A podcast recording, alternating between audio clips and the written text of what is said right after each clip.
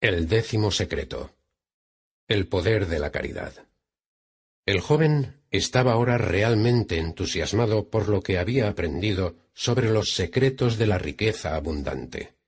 Por primera vez en su vida se creía capaz de procurarse riqueza. Cada día había repetido religiosamente autosugestiones positivas acerca de sí mismo, que le ayudarían a establecer creencias subconscientes, que a su vez servirían para atraer la riqueza y sentirse bien al respecto.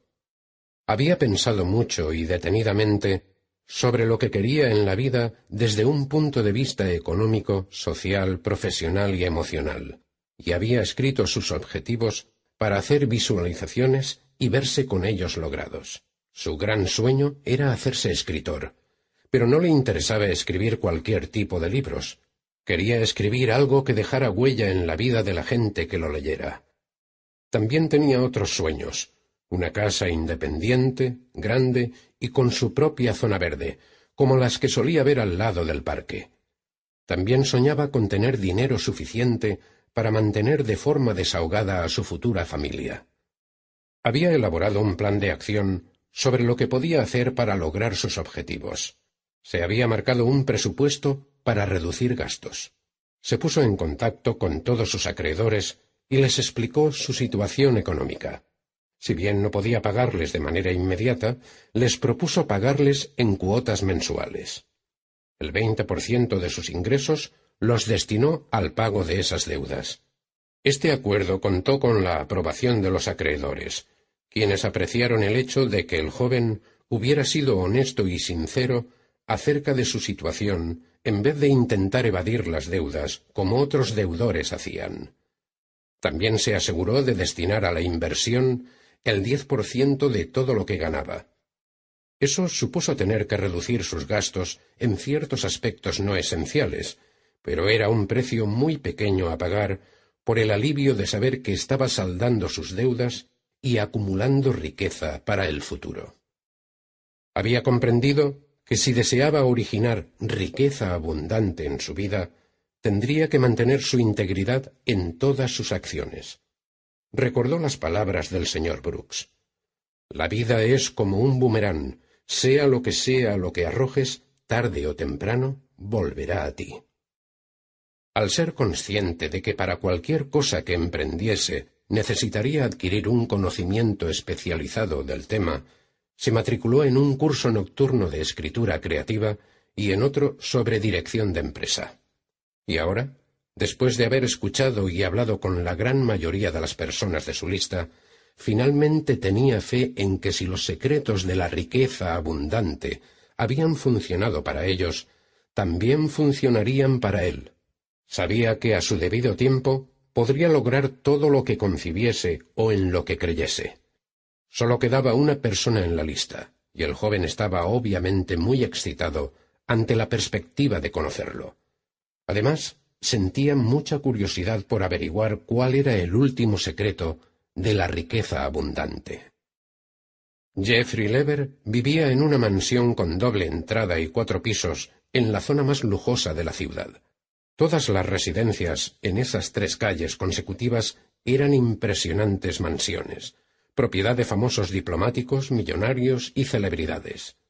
En las semanas anteriores, el joven había tenido la oportunidad de visitar fantásticas residencias, pero la del señor Lever las sobrepasaba a todas. Se trataba de una imponente mansión del siglo XVIII. El interior parecía sacado de una de esas elegantes revistas de diseño y decoración. Las cortinas y la tapicería habían sido especialmente fabricadas para la mansión, y los muebles eran verdaderas antigüedades.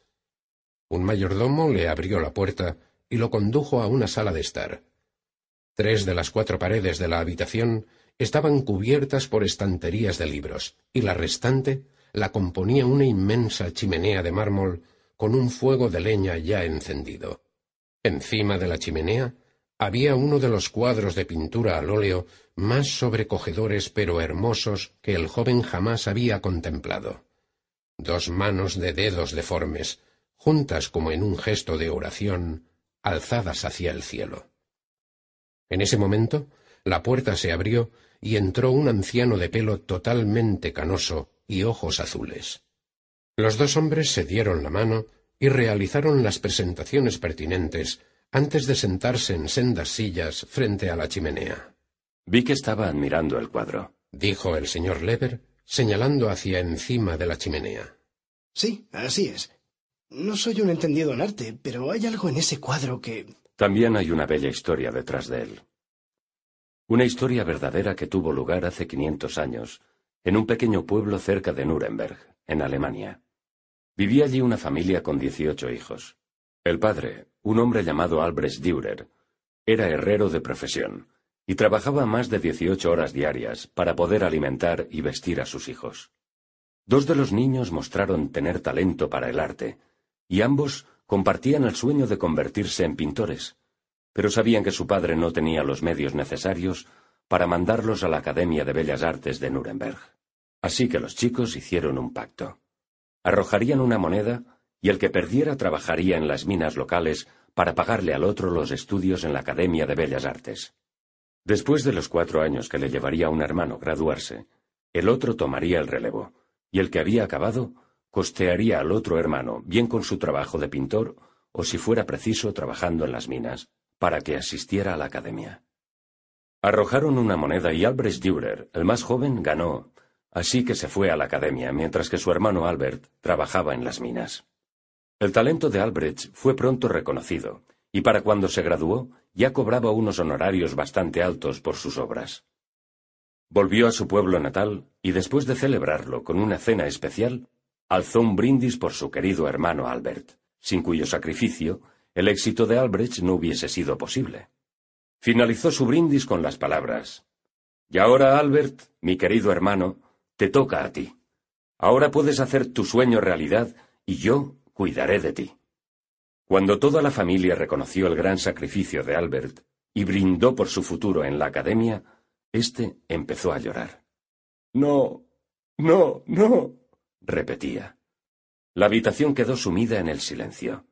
Albert, secándose las lágrimas, dijo en voz baja, apenas un suspiro.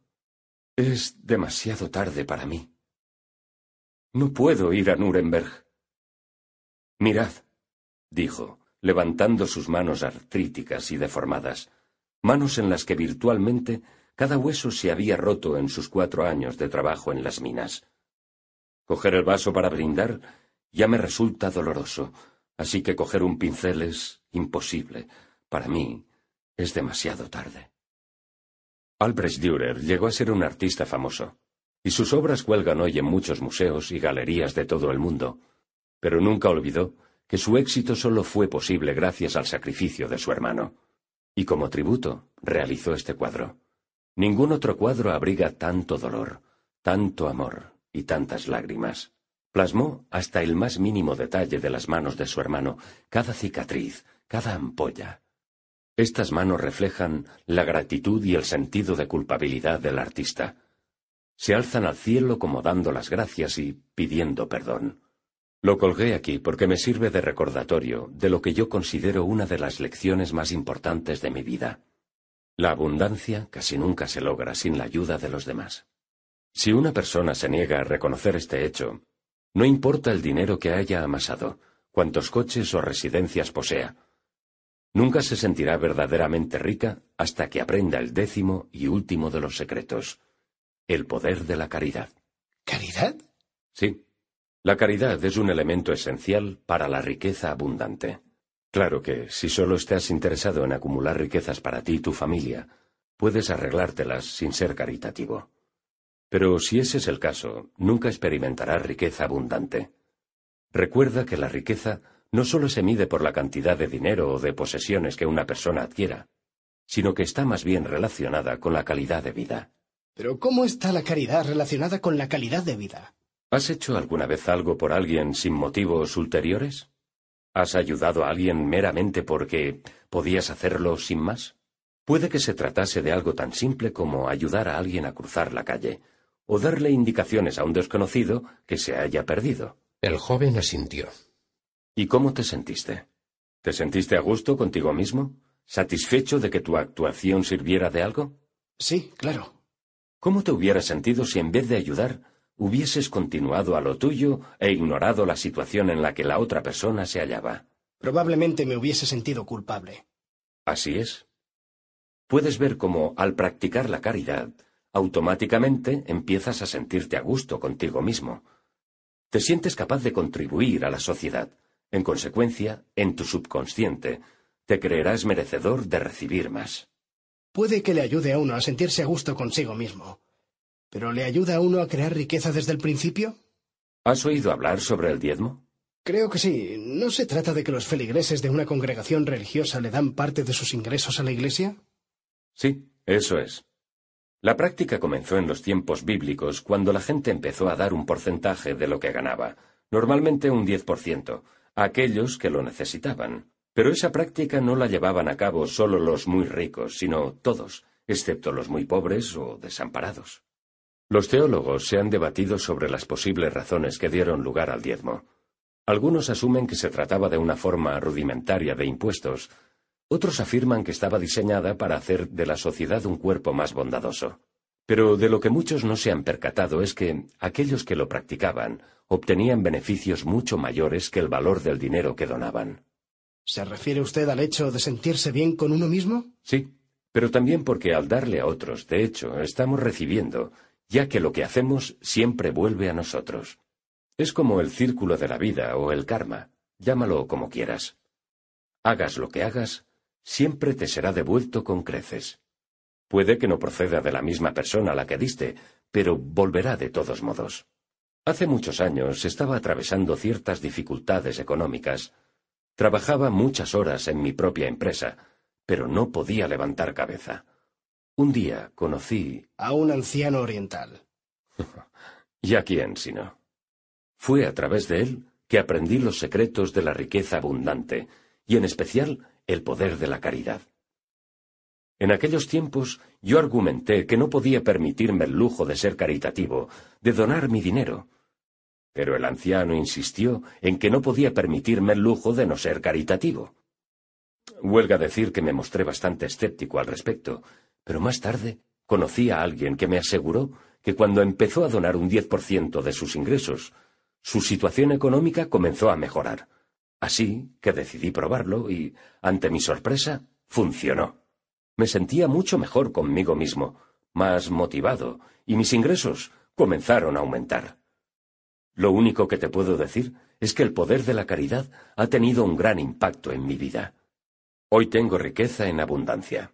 Poseo esta casa, un chalet en Barbados, una casa en los Alpes, un Rolls Royce de colección y mis ingresos netos sobrepasan los veinte mil millones. ¿Y de verdad cree que el poder de la caridad le ayudó? Sin lugar a dudas. Por supuesto, no fue lo único. Todos los secretos de la riqueza abundante desempeñaron un papel importante. Pero cuando empecé a compartir lo que tenía, destinando un 10% de mis ingresos a fines caritativos, empecé a sentirme más próspero, y no pasó mucho tiempo antes de que mis ingresos crecieran. Las oportunidades y los contratos empezaron a llover. Podrías decir que se trataba de una mera coincidencia, pero hay otras personas que te pueden contar historias similares. El joven tomó algunas notas sobre lo que el señor Lever estaba diciendo. La riqueza es algo así como un fertilizante. Si lo extiendes un poco, ayuda a que las cosas crezcan. En consecuencia, te devolverá riqueza. Pero si no lo tocas y lo apilas en un montón, empezará a oler de manera desagradable y será un peligroso foco de bacterias. Al donar parte de tu riqueza, al compartirla con otros que necesitan ayuda, el dinero se vuelve una fuente de bendiciones y vuelve a ti con creces. Pero debes tener medios antes de estar en una posición de ayudar a los demás. Muchas personas te darían la razón. Pero la vida no funciona de esa manera. Después de todo, ¿crees que es más fácil para la persona que gana cien millones decidir donar diez millones que para la persona que gana diez millones donar uno? Supongo que no. Admitió el joven, mordisqueándose los labios y frunciendo el ceño en actitud pensativa. Si estableces el hábito de destinar un 10% de tus ingresos a ayudar a otros, verás que eso graba en tu subconsciente una sensación de abundancia, y a partir de ese momento, la riqueza empezará a correr por tu vida. Todo esto nos trae de vuelta a este cuadro. añadió el señor Lever, señalando hacia la chimenea. Ninguno de nosotros puede lograr nada por sí solo. No importa lo que seas o de dónde seas. Siempre habrá otras personas que te han ayudado a lograr el éxito y la riqueza. Por eso es importante perpetuar el ciclo de la caridad. Más tarde, aquel mismo día, el joven hizo un pequeño resumen de las notas que había tomado. El décimo secreto de la riqueza abundante. El poder de la caridad. Muy raras veces se logra abundancia de algo sin la ayuda de los demás o sin ayudar a otros. Al ayudar a otros, nos ayudamos a nosotros mismos.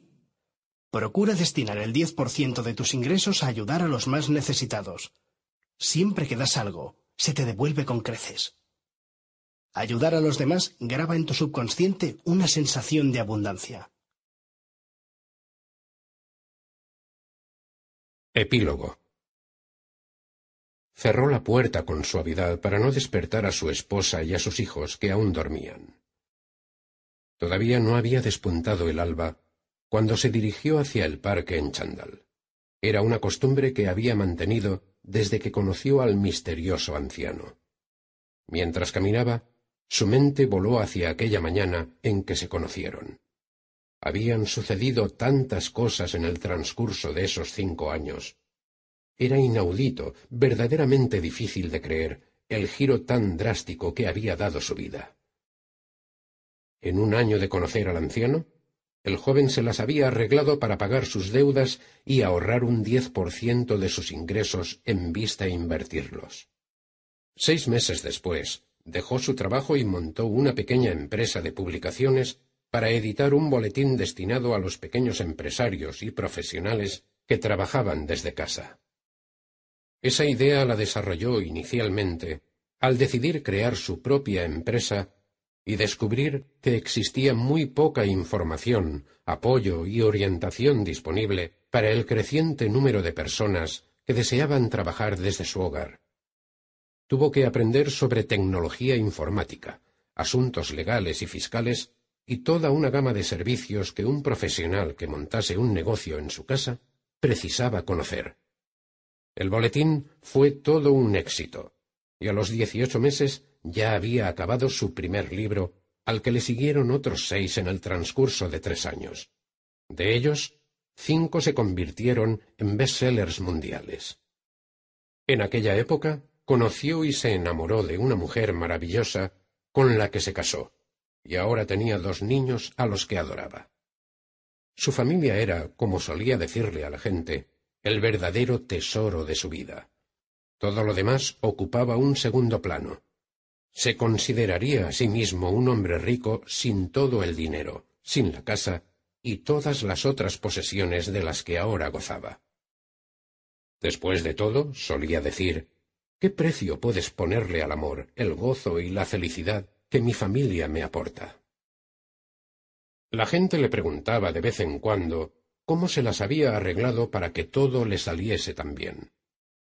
Aquellos que lo conocían desde la época en que luchaba por sobrevivir estaban especialmente interesados.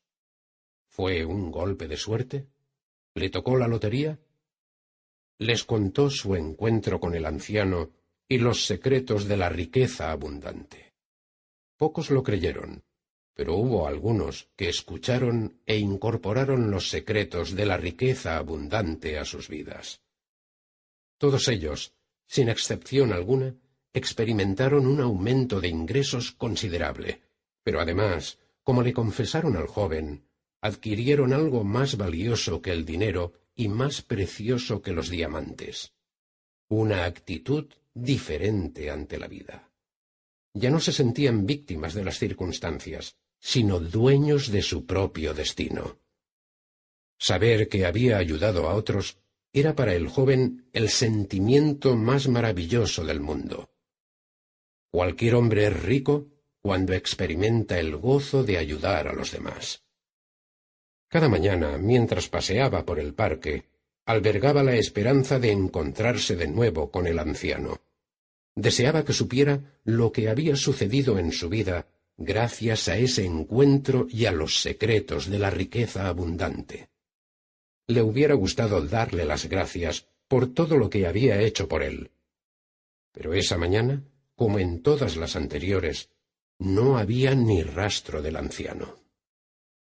En su camino de vuelta a casa ya amanecía, y el sol descubría un cielo azul. El joven recogió el correo del buzón y se dispuso a calentar agua para prepararle a su esposa una taza de té. De súbito, el teléfono sonó y se sobresaltó. Eran las siete de la mañana, una hora bastante infrecuente de recibir una llamada de teléfono. Cogió el teléfono. Sí, dígame. Buenos días. Usted no me conoce. Mi nombre es Arnold Banks.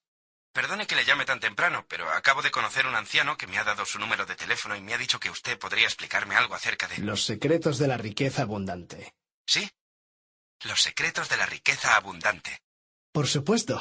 añadió el joven, sin poder ocultar la alegría que sentía. Será todo un placer.